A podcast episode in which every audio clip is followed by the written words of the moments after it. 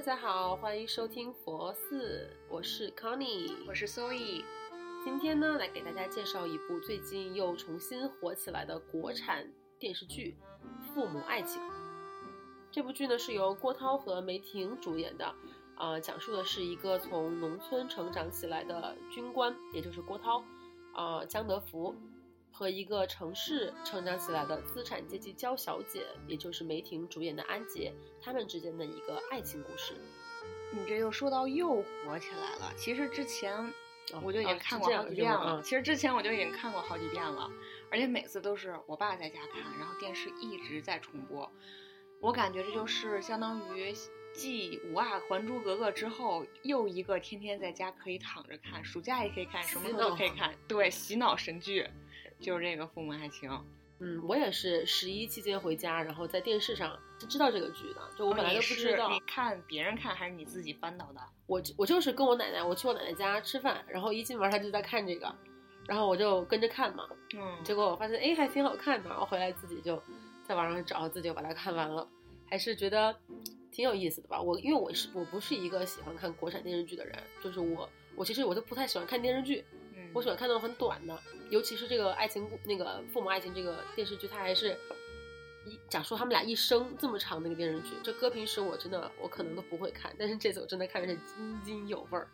这个现在这个电视剧很难拍到这么短了，一般你看看了这个拍了一辈子，真的是一辈子才拍了四十四集。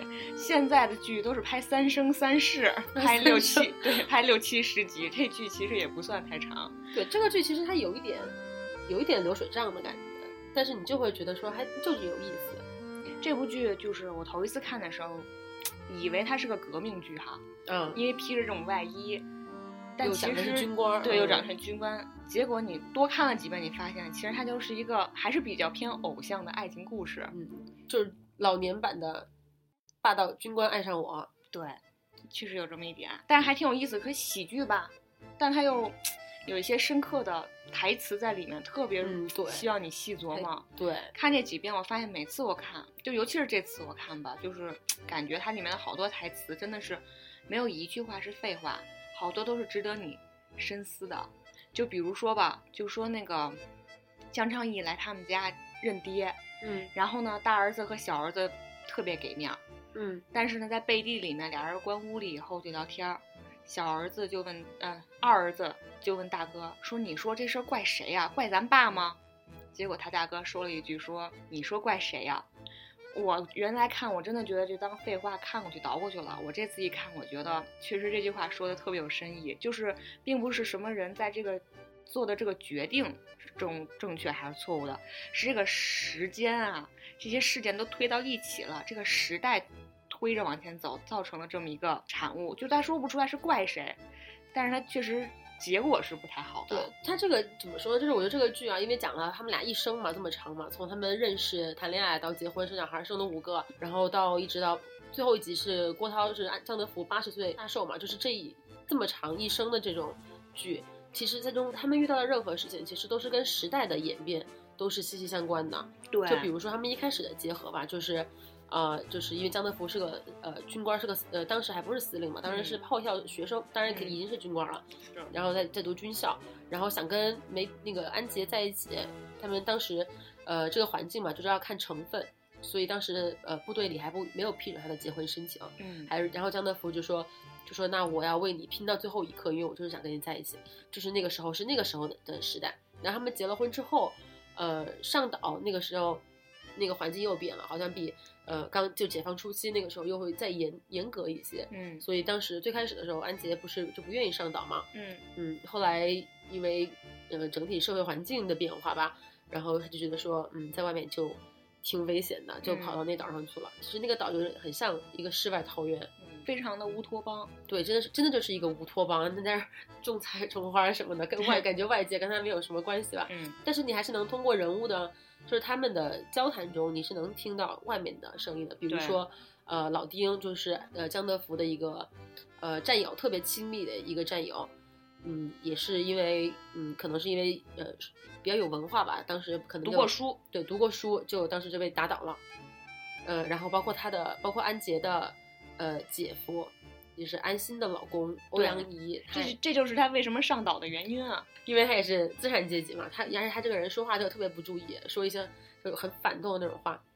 其实现在也不知道他说了什么，就是这部剧它不是说特别直接的把很多矛盾点出来，它是嗯旁敲侧击，让你知道这件事情，对一笔轻而就是轻描淡写的一笔带过。对，而且其实他也是想，因为他他不是想要告诉你说欧阳毅被打倒了，他只是想说，呃，这个时代是这样，对，这个时代是这样这种然后这个时代就是呃推着安杰上岛了，或者说推着这个呃他们之间的爱情去发展，就其实整个设计非常的还是挺巧的，我觉得编剧还是很很会写吧。嗯，没别的废话，对，就是而且每一个细节你推敲起来都很有意思，嗯，包括说，嗯，后来他们在岛上，嗯，就大儿子不懂事儿嘛，穿的那个安杰的衣服在那儿演话剧，就当时不也有，嗯，就是大家说说你这是四舅，嗯，就那个时候你也能看到当时的时代背景啊，就哪哪怕是一个小岛上也开始搞起这些运动了，嗯就当时外面得有多严格，对，然后到。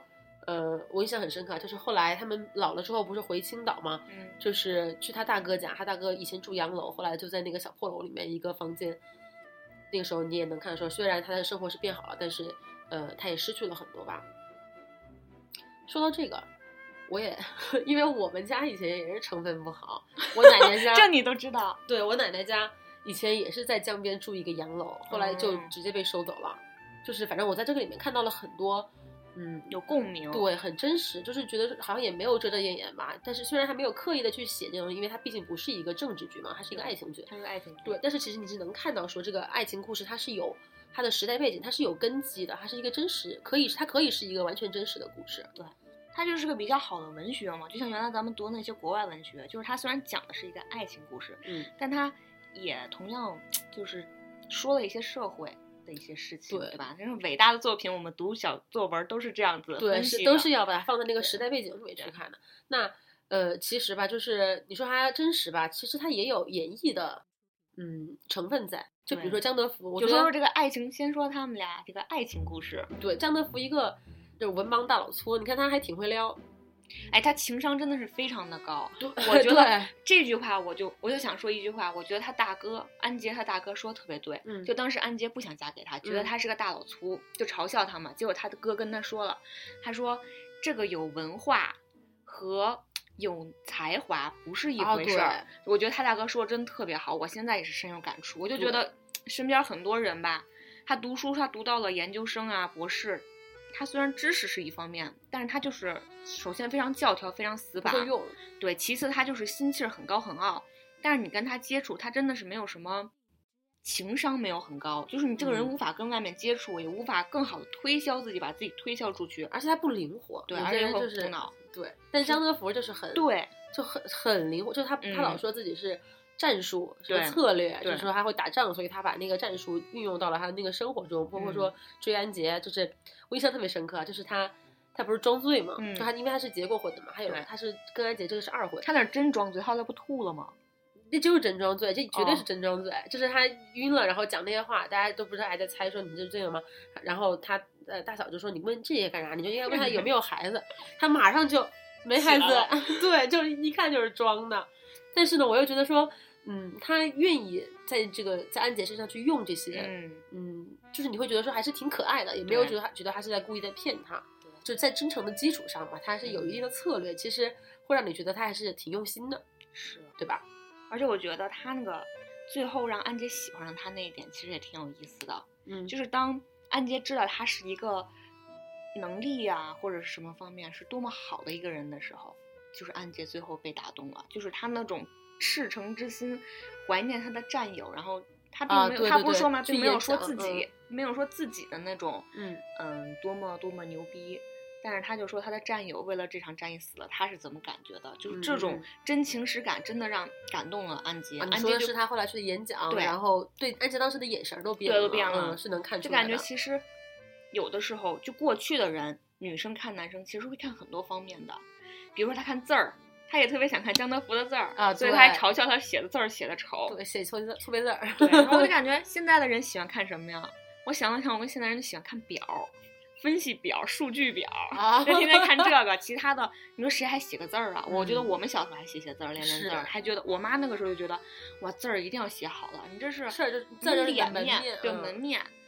但现在我觉得就对呀什么都不看重了。但是其实我还是会看的，就是如果说就是，但是我不会说我专门去看，对但是如果说我呃我认识一个人，我很喜欢他，然后结果他一出手那字儿就写的跟那啥一样，但但其实你现在很少看到人写字儿，很少能看到一个人写字儿。嗯那倒是偶尔说，哎，这字儿你写，你看你可能都没看过我写字儿，还真是是吧？就没 就没见过，没有这个机会。嗯，但是呢，怎么说，就是这一方面吧，因为。呃，安姐很注重他看他写字儿，可能也是因为他是个资产阶级，就是他还是很看重生活中的这种文、嗯文化或者精神层，嗯就是他跟老丁很很像，就是那个嗯追求很像嘛，还是想找个有文化的，嗯可以跟他去精神上有交流的。嗯，所以字儿就很重要了。，对，字儿就很重要了。然后啊江德福不见第一次见他还别两支笔吗？嗯，然后那那笔还打不开，他不会用。就其实他嗯怎么说，就是两个完全是两个世界的人，对那种。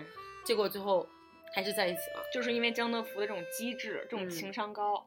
但是也有一方面是因为，呃，确实是形势所迫吧。我觉得大嫂那几句话，就是安杰大嫂那几句话，其实说的还是挺到点子。就是，嗯，呃，首先是他大哥啊，就是他说说，你看他是个文盲，但是他还是能做到这么高的官儿，嗯说明什么呢？说明他就是很聪明。对，那他这样的人，在意有文化，因为他现在在军校学习嘛，就是在意有文化，那以后真的是前途不可限量。对，然后大嫂就说说说我们家现在这个情况，出去大家都白眼儿。你嗯说你跟他谈恋爱，你还还没结婚呢，大家对我们都改观了。你想想嗯你们结婚之后会怎么怎么样？就是感觉他们他们夫妻俩也是一唱一和，把那嗯个把安姐也就是也打动了其。实他们都是明白人，就对经历过很多事儿以后，看得非常的透彻。嗯，毕竟就是怎么说，就是嗯，爱情和面包，你也不能完全就是追求爱情，然后也不管就是。那个那个那个时间段是不允许你只追情的追求爱情的。现在姐姐啊，对姐姐可能好一些，姐姐谈恋爱的时候是完全可以允许她只追求爱情的，对吧？嗯，对，但姐姐也受了很多苦嘛，就是当时那那个时代就是这样，对，后来嗯，嗯，怎么说呢？我觉得安杰他也是很爱江德福啊，就是他们结婚的那个时候，我印象很深刻啊，就是他呃对江德福说说 I love you, Mr. 江，我觉得那个时候是很真诚的，就他们之间其实你说是形势所迫吧，或者说你说是江德福很会撩吧，其实他们之间那个爱情其实也是很强烈的，包括说看那个剧的时候，很多人就说说呃怎么感觉安杰很作，然后说安杰。呃，感觉没有为这个婚姻或者说为这个家付出很多东西，嗯但是其实我觉得他还是付出了很多的。就说他放弃了自己的理想，结婚前一天晚上不是把那个浴巾披在头上吗？就他姐姐说你怎么像个训导师啊？他姐姐就说你呃是不是是为了这个家族牺牲你的个人幸福？但安杰当时就说说呃说我像吗？说那是个火坑我也得跳啊，就说明他还是他还是很爱他，还是有爱的。他也而且他也放弃了很多。这个我忽然想到一点，嗯就是他那个时候其实是会看一些国外电影的。嗯，对，然后呢，他生完小女儿以后，他不是看他小女儿看那个《安列卡列尼娜》吗？嗯嗯然后呢，小女儿就说说这个女孩是有多漂亮啊，啊我不能啊想象这个人有多漂亮。然后然后那个安杰就笑了，他说。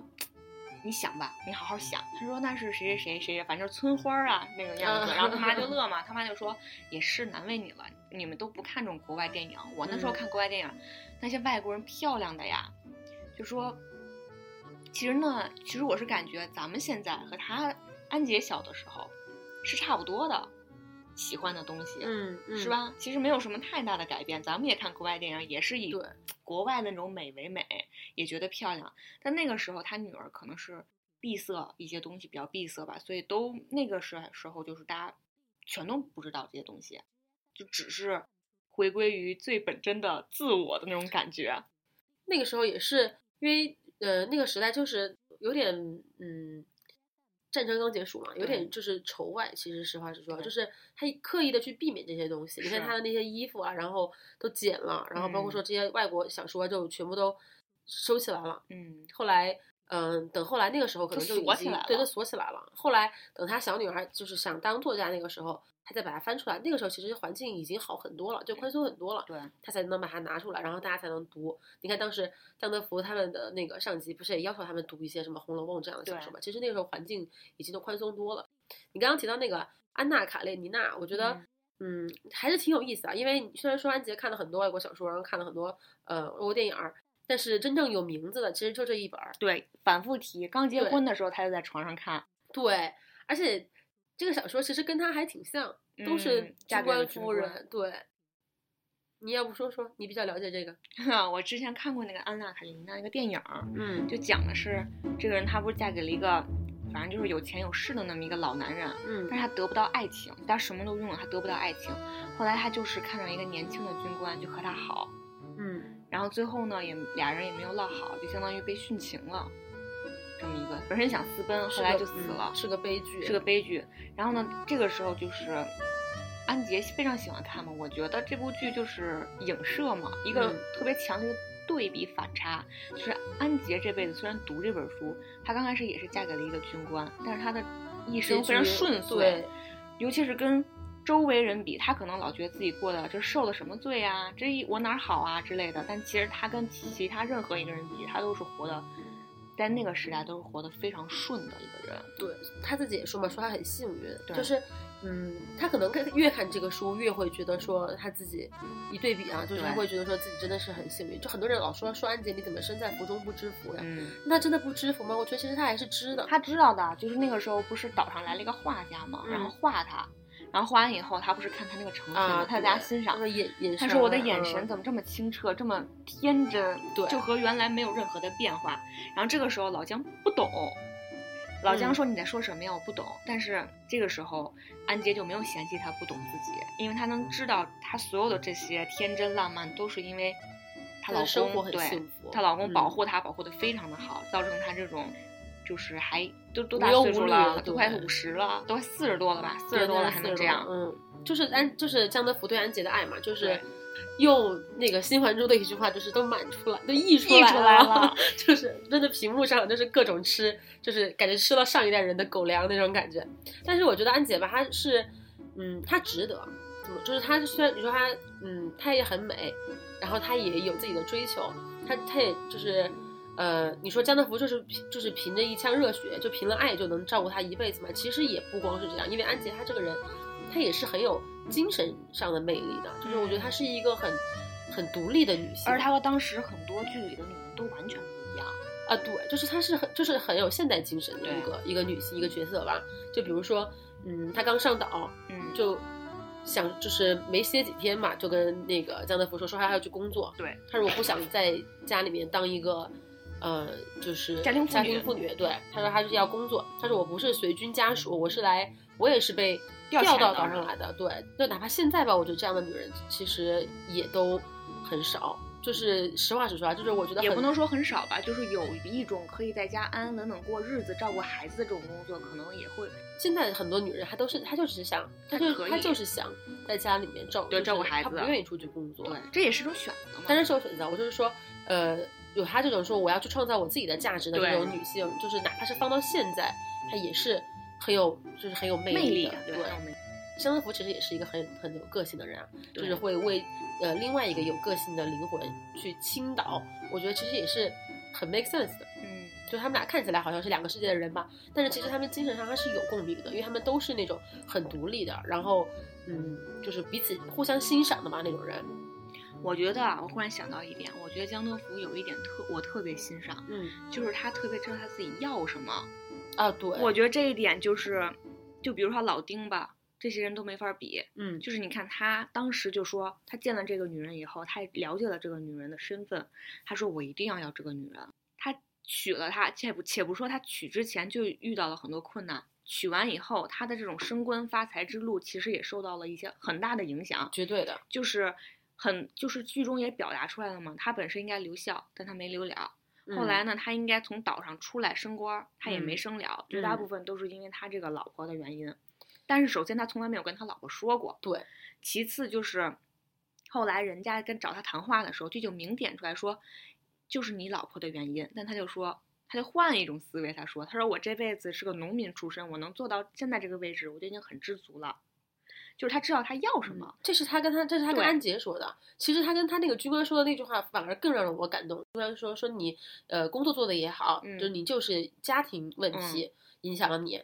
然后他当时当当场就表跟他的上级表达说，说我这个人吧，我是一个家庭观念很重的人。嗯，就这句话让我觉得我很感动，是就是他首先他当场就表达说，说你说我不升没升官，你很可惜，但我觉得这不算什么，因为我就是一个想要跟他在一起的人，嗯就是很坚定，从当时呃宁愿脱了军装也要跟他在一起，哪怕回去当农民也愿意跟他在一起，到现在这么年纪这么大，当时就已经五十好几，快退休了，嗯还会还能在上级面前说我不想升官，我就想跟他在一起，就真的是还是很感动。而且他这个，就是他和他老婆安杰在一起是非常让人羡慕的。当初是老丁羡慕，就是你能看到嗯每次他们俩，俩夫妻俩通过老丁的时候，其实所有人老丁那个嗯眼神就会看他们俩，嗯然后他心里也是想娶一个有文化的。我觉得就是跟安杰和江老姜在一起这个事情分不开，受影响。后来他上岛以后，他那个有一个领导叫什么？就后来娶那个王政委对王政委，每次也有那个镜头，他就站在那儿看他们俩进屋。看他俩后来呢，他就娶了那个老师。何老师，对，我觉得这是受他们俩影响。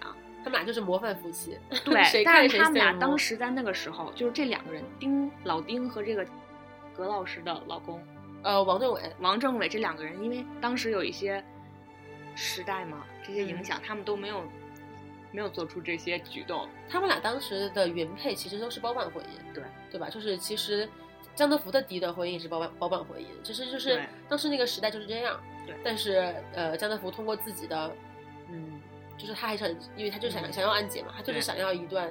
呃，就是新的婚姻，新的幸福，他就是做了自己的决定，而且他所以他就获得了这个幸福。他这种嘛，有的是那种有的男的或者女的，当时是为了这个爱情放弃了一些东西，嗯，但他后来就忘记他为什么要这段爱情了。他可能以后在吵架的时候，他就会说：“我当时为了你，我怎么怎么着。”其实这就没没有意意思思了，没对意思。所以说，我就觉得江头福他这个人，你别看是忘初心对你别嗯看可能什么没有高中大学毕业吧，但他这些就想得很开。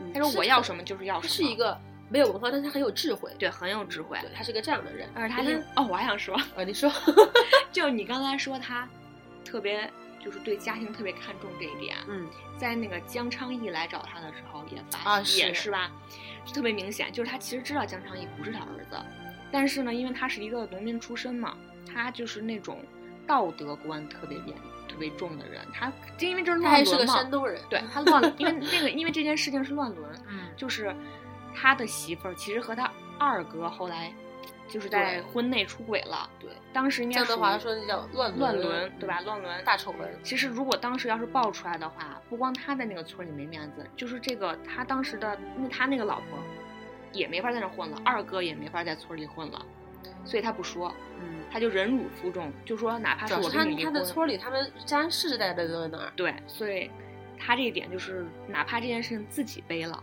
但是也不他就能认了。对，嗯，也不能影响到你看后来。安杰跟他闹得多凶呀，他也一句话都没说。对，就他是一个能真的是能干大事儿、沉得住气的那种人。对，绝对能干大嗯事儿。他是，所以我觉得他怎么能当江司令、江团长呢？对，就是他，对，就是他，真是没得跑。嗯，对。其实你想过，你跟你爸妈之间是怎么恋爱，或者说你有，嗯，说到你爸和你妈那种相处模式的时候，你有没有哪一个瞬间觉得说，嗯，他们真的是很相爱？没有，没有，真没有。这是我我看完这个，我的第一个感觉，第一个感觉就是，嗯，我我们好像从来没有用爱的这个眼光去看过上一代人的婚姻。那可能是也是我们的问题吧。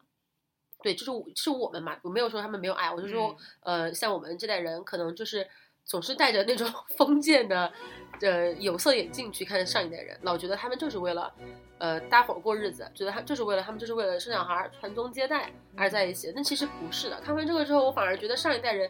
他们之间的感情会更深，就反而会更更深，因为他们面临的东西、面临的挑战比我们现在要严重的多。嗯像现代人谈恋爱，呃，困难顶多就是没房没车，家人反对，还能怎么样呢？也没有什么大困难啊。但是你像安吉和江德福他们之间，真的就好，就动不动就是整个政治生命就毁就被毁掉了，对，或者就是呃回去当农民。在那个时代，当农民意味着什么？真的就是一辈子出不了头了。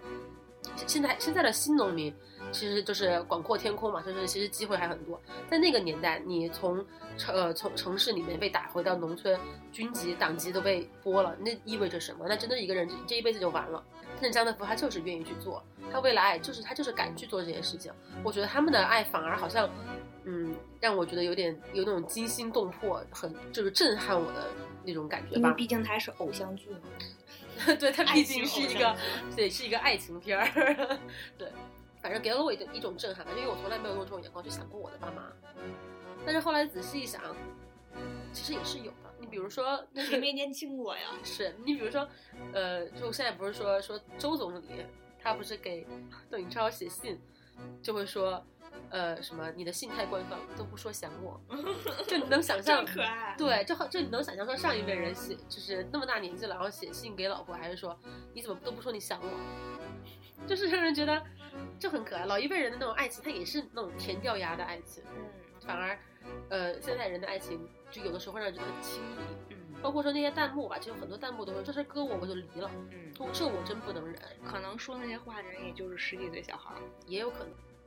给我一种感感觉就是现在的人怎么就这么轻易就放弃一段关系呢？就是动不动就是离婚。现在离婚率不是很高吗？就是美国都百分之五十。是吗？那是因为结婚之前就没想好吧？反正我就觉得现在人说爱就很容易，然后所以说停也很容易。就是如果是婚姻中有一点矛盾，就说那我们就离，那离就离，谁怕谁？确实，现在选择也变多了，所以选择也变多了增加了这种不稳定性。就是感觉家庭观念在现代人的眼中，可能真的没有过去那么重要了。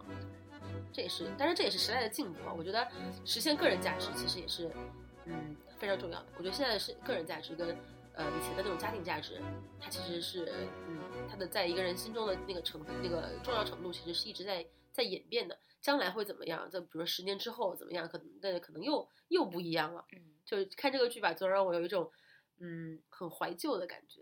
嗯，就很还是很怀念什么当时什么车马慢一生只爱一个人的那种时光嘛。就是所所以看这个剧，很多人都是零零后、九零后。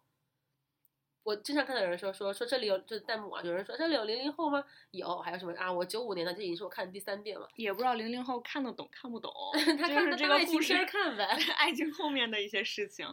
就当爱情片儿看呗。其实这个剧啊，就是一千个人眼中有一千个哈姆雷特嘛。嗯，那你也可以说有一千个观众眼中有一千个父母爱情，对，因为这个剧里面真的细节太多了，嗯很多事就是就像你比如你看的第二遍，嗯我看的第一遍，我说不定再看一遍又能看出更多的东西。是嗯，这个剧组吧，整个都非常的用心。就呃，举一个非常简单简单的例子啊，你们的服装嗯它都是有时代特色的。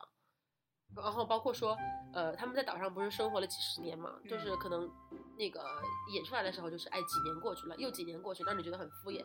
但其实它的布景都是会变的，嗯，它的它哪怕只是一个黑幕说啊几年过去了，你再打回来它的那个餐桌上，它的盘子都都是不一样的。嗯，就非常的非常的用心，包括说你刚刚说那个安娜卡列尼娜，那也是一个梗，我觉得他就是故意去设置的，对，这个还是咱俩刚才在写脚本的时候才发对现，的，才就是突然说，哎，好像还真是这样儿，他只提到了这嗯一个，对，就是他好像他有一箱子书，但是他就是拿了这一本儿，，永远都是看这一本对，包括说这个剧就是精良到什么地步，就是他的嗯演员，哪怕是打过打跑龙套的那种演员，都是影后影帝级的，让人觉得这个剧真的可能是我孤陋寡闻吧，我怎么才知道呢？我觉得这个剧就应该全国推广，大家都去看，每个人看都有每个人的感悟 这部剧真的是已经火了好多年了，啊，是吗？我爸长期就是陪睡的，啊 躺在床上，下午就听着看。嗯，对。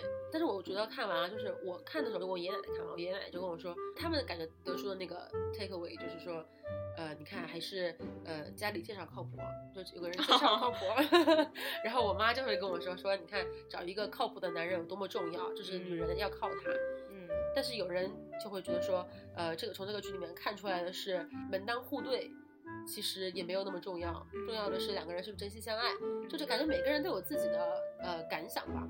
其实我觉得这部剧挺有，也有一个挺有意思的一点，嗯，就是门当户对，真正门当户对的应该是老大安心安心哥哥哥哥和老二安心这两个人其实是门当户对的，一个是嗯叫什么资产阶级的大少爷娶了嗯。一个嗯叫什么大地主家的女儿，啊，对，门当户对吧？然后第二个是小姐，也是资产阶级小姐，娶了一个有学问、做学问的这么一个人，嫁了一个有学对嫁对对她从她打扮上，你肯定家里也不穷。嗯这两个人其实都是生活情调对，其实这两个人 都是门当户对的，嗯而且也绝对我觉得当时算是嫁对的人。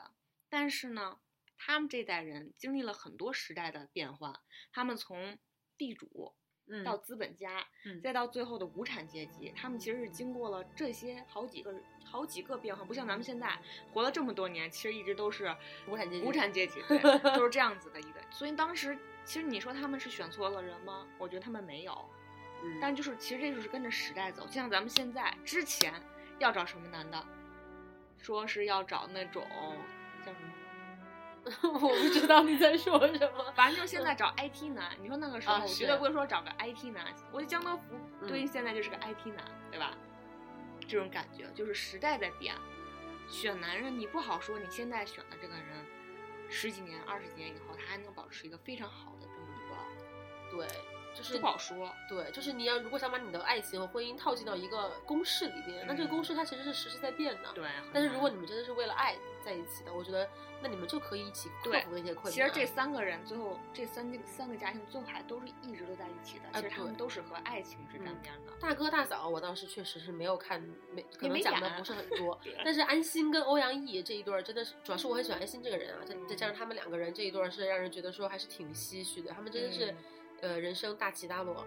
对，以前人上一等，解放后被人受人百厌，然后还分、嗯分居嘛。嗯然后他们，但他们一直就书信往来，红杏传说。后来，呃，就是因为说错话了嘛，被扣了帽子，被流放到岛里去。安安心又义无反顾带着孩子去找他，去那儿做面条啊，嗯，做面条，做面条。后来他也他羡慕安杰嘛，他也挺羡慕安杰的。但是你说他让他羡慕归羡慕吧，但是他为了欧阳毅，他还是能做的很多。你看当时那个江德福上岛的时候，让安杰去，安杰都不愿意去，觉得那是艰苦。但是欧阳毅被发到岛上去之后，安心还是自愿的，主动就去了。就是说他们之间的爱其实是能克服很多的。到后来他们老了，嗯，还是在一起，两个人相处的那个模式还是，嗯，感觉跟年轻时候差不太多。而且最后有一个场景啊，其实很有意思，就是他们，呃，不是又回到岛上去怀念过去嘛？他们就上那个屋顶去看海景，一个安心、安杰，然后德华和呃葛老师，对吧？对，其中三个除了安心之外都是军官太太，嗯，穿的那个衣服就是老太婆的衣服，就是那种奶奶花，但是现在又流行起来了那种花，就当就是一看就是老太婆穿的衣服。但是安心穿的是雪纺的百褶上衣，还戴着墨镜，墨镜腿上还有那个金属绳儿，就她的生活就是很有情调。我觉得比安杰其实要更有情调。那这还不是就是因为她跟欧阳毅在一起，嗯就是欧阳毅也是一个生活有情调的人，然后他也是，他们两个人不光是门当户对，他们也是能精神共鸣的，所以他们可哪怕经过了生活的大起大落，经过很多事，但是还还是能在一起，哪怕最后老欧去搞网恋，那最后还不是就不了了之了。对，还是安安心心的跟安心在一起，安安心心的跟安心在一起的可能是因为安杰当时衣服都烧了，啊，也是你看安杰刚 刚上海岛的时候还穿着那个小洋装啊，去挑对对对，水，去挑水，那个一二一嘛，那真太逗了。太逗，其实我就特别有感触，嗯，就是化妆干一些这些事情。你看，像仪式感，仪对，这就是仪式感。你看那个时候，我小的时候去日本玩，嗯，那个导游就说我们这儿的日本老太太倒垃圾都要化妆。对，就那个时候，我站我站在那个时候就不可思议，我就是能素面朝天的出去，剪个短头发哈站在外面。但是就比如随着年龄越来越大，像我，我现在真的是觉得仪式感真的非常的重要。嗯，是吧生活已经很平淡啊，对给自己加点戏，没错儿，就是反正我不管出去见谁，我都能化妆，我就化妆。我就觉得 这不是给别人看，就是给自己，就觉得自己这一天没白过，就是特别充实。化了这个妆，心里自己心里开心，不管是别人觉得好不好看或者怎么样，我觉得都无所谓。嗯，这个时候就要说 这一件事儿，我还有一件事儿，我觉得挺逗的，不是挺逗的，我也挺有共鸣的，就是安杰喝咖啡这件事情。哦，然后他还问葛老师，他说你是觉得咖啡好喝，还是喝咖啡的过程感觉好？然后葛老师就说，我觉得喝咖啡的感觉好，因为她是于爸的女儿嘛，她就说家里在这个村上有点钱，但她没有享受过这些东西，但她心里是觉得她可以享受，但是因为他在这个渔村里，所以闭塞嘛，享受不到他也不。知道这些东西，对他不知道生活可以这么优雅对，然后后来他就被打压了，但是他自己心里肯定是没有觉得自己比别人低一头的，嗯，所以他当请他喝这个咖啡的时候，他觉得可以这样子，他觉得他有想象中他又拥有了那些嗯，那些东西。因为其实安琪的生活很多人都会羡慕，对都是很羡慕她的，就呃，就我妈现在没嗯事儿下午还自己把咖啡咖啡这些杯具拿出来自己煮个咖啡喝。你妈也是很有很有仪式感的。但我小时候我真不理解，我和我爸就说：“你说你还得，你知道你刷和洗，你还得防止那个脆了，因为都挺好看的，你知道吗？都得全都刷洗了，特别弄得特别精致，还要再给它擦干了。”我们就老讽刺我妈。就说你说你弄它干嘛？现在我就特别能了解，就是我长大了，我也特别了解，就是那种仪式感真的是非常重要。不管别人说什么，这是你自己给你自己的，对吧？对你说到这个啊，我觉得其实，嗯，还有一点就体现张德福对安杰的爱是什么？就是他很支持安杰去做这些，去追求他自己的仪式感。他就他不会说，他当然他也会嘲讽两句吧，因为他毕竟不能理解嘛。但他总体上还是支持的，甚至他是保护他的。就是你要喝咖啡。他不知道喝咖啡吗？他知道啊，他还专门去用专门去换那个外外叫那叫什么外援券儿什么嗯票给他带给他带咖啡回来，他是支持的。包括说，呃，他当时不是因为大儿子拿他衣服出去就惹祸了嘛，然后来抄他的家，他还说哪敢抄我的家？对，他还他是去保护安杰的。包括呃后来那个画家夏老师来画画，他心里再不爽，他也，当然他也使了点劲，他走了，对他把他弄走，吓唬他把他吓走了。但是他总体来说，他还是很，呃，支持安杰去追求他自己的一些东西啊。对，这就是他真的很可贵。这个现现在的男人都很少。对，现在真的，我觉得 真的少。对，能支持，真真心实意的支持你的老婆去追求自己。尤其是在你不能理解的时候，你还能你还能支持，这人很可贵。不把他当做一个你的附属，你觉得他是有自己的追求，很好，支持他。那这样的其实他也不完美吧？但是他是剧里面最好的一个男人。你觉得他哪儿不完美啊？他脾气很大呀，但是他是军官司令啊。那那也不能说位置拖到那儿。那是他有什么脾气大的点？嗯，比如说他就张昌义吧，就是他本来就是你自己选择要去瞒的，然后你还发那么大火，然后你还就是也不去哄安杰。后天不是后来都回娘家了吗？他也，他也就是，那你就走吧。他也感觉他也不去拦他。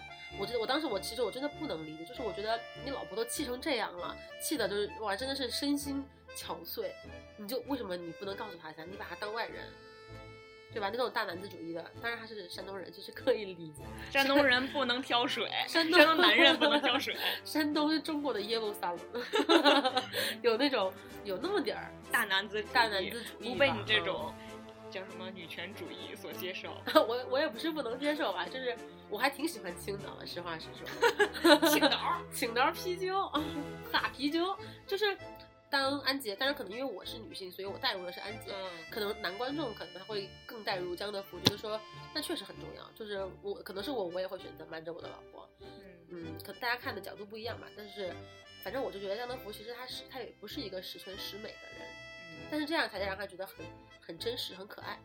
对，那我其实我觉得他已经够完美了，但你够完美了吗？对，除了没读过多少书，但不影响啊。但是你不觉得他也被同化了？但是你不觉得他，呃，就是有的时候对安杰使那些计谋的时候，嗯，其实你会有一点儿。我那个之前你不给我发微信吗？你说你觉得他太狡猾了，往自己那扒了。其实我是觉得，我不知道你看的是哪。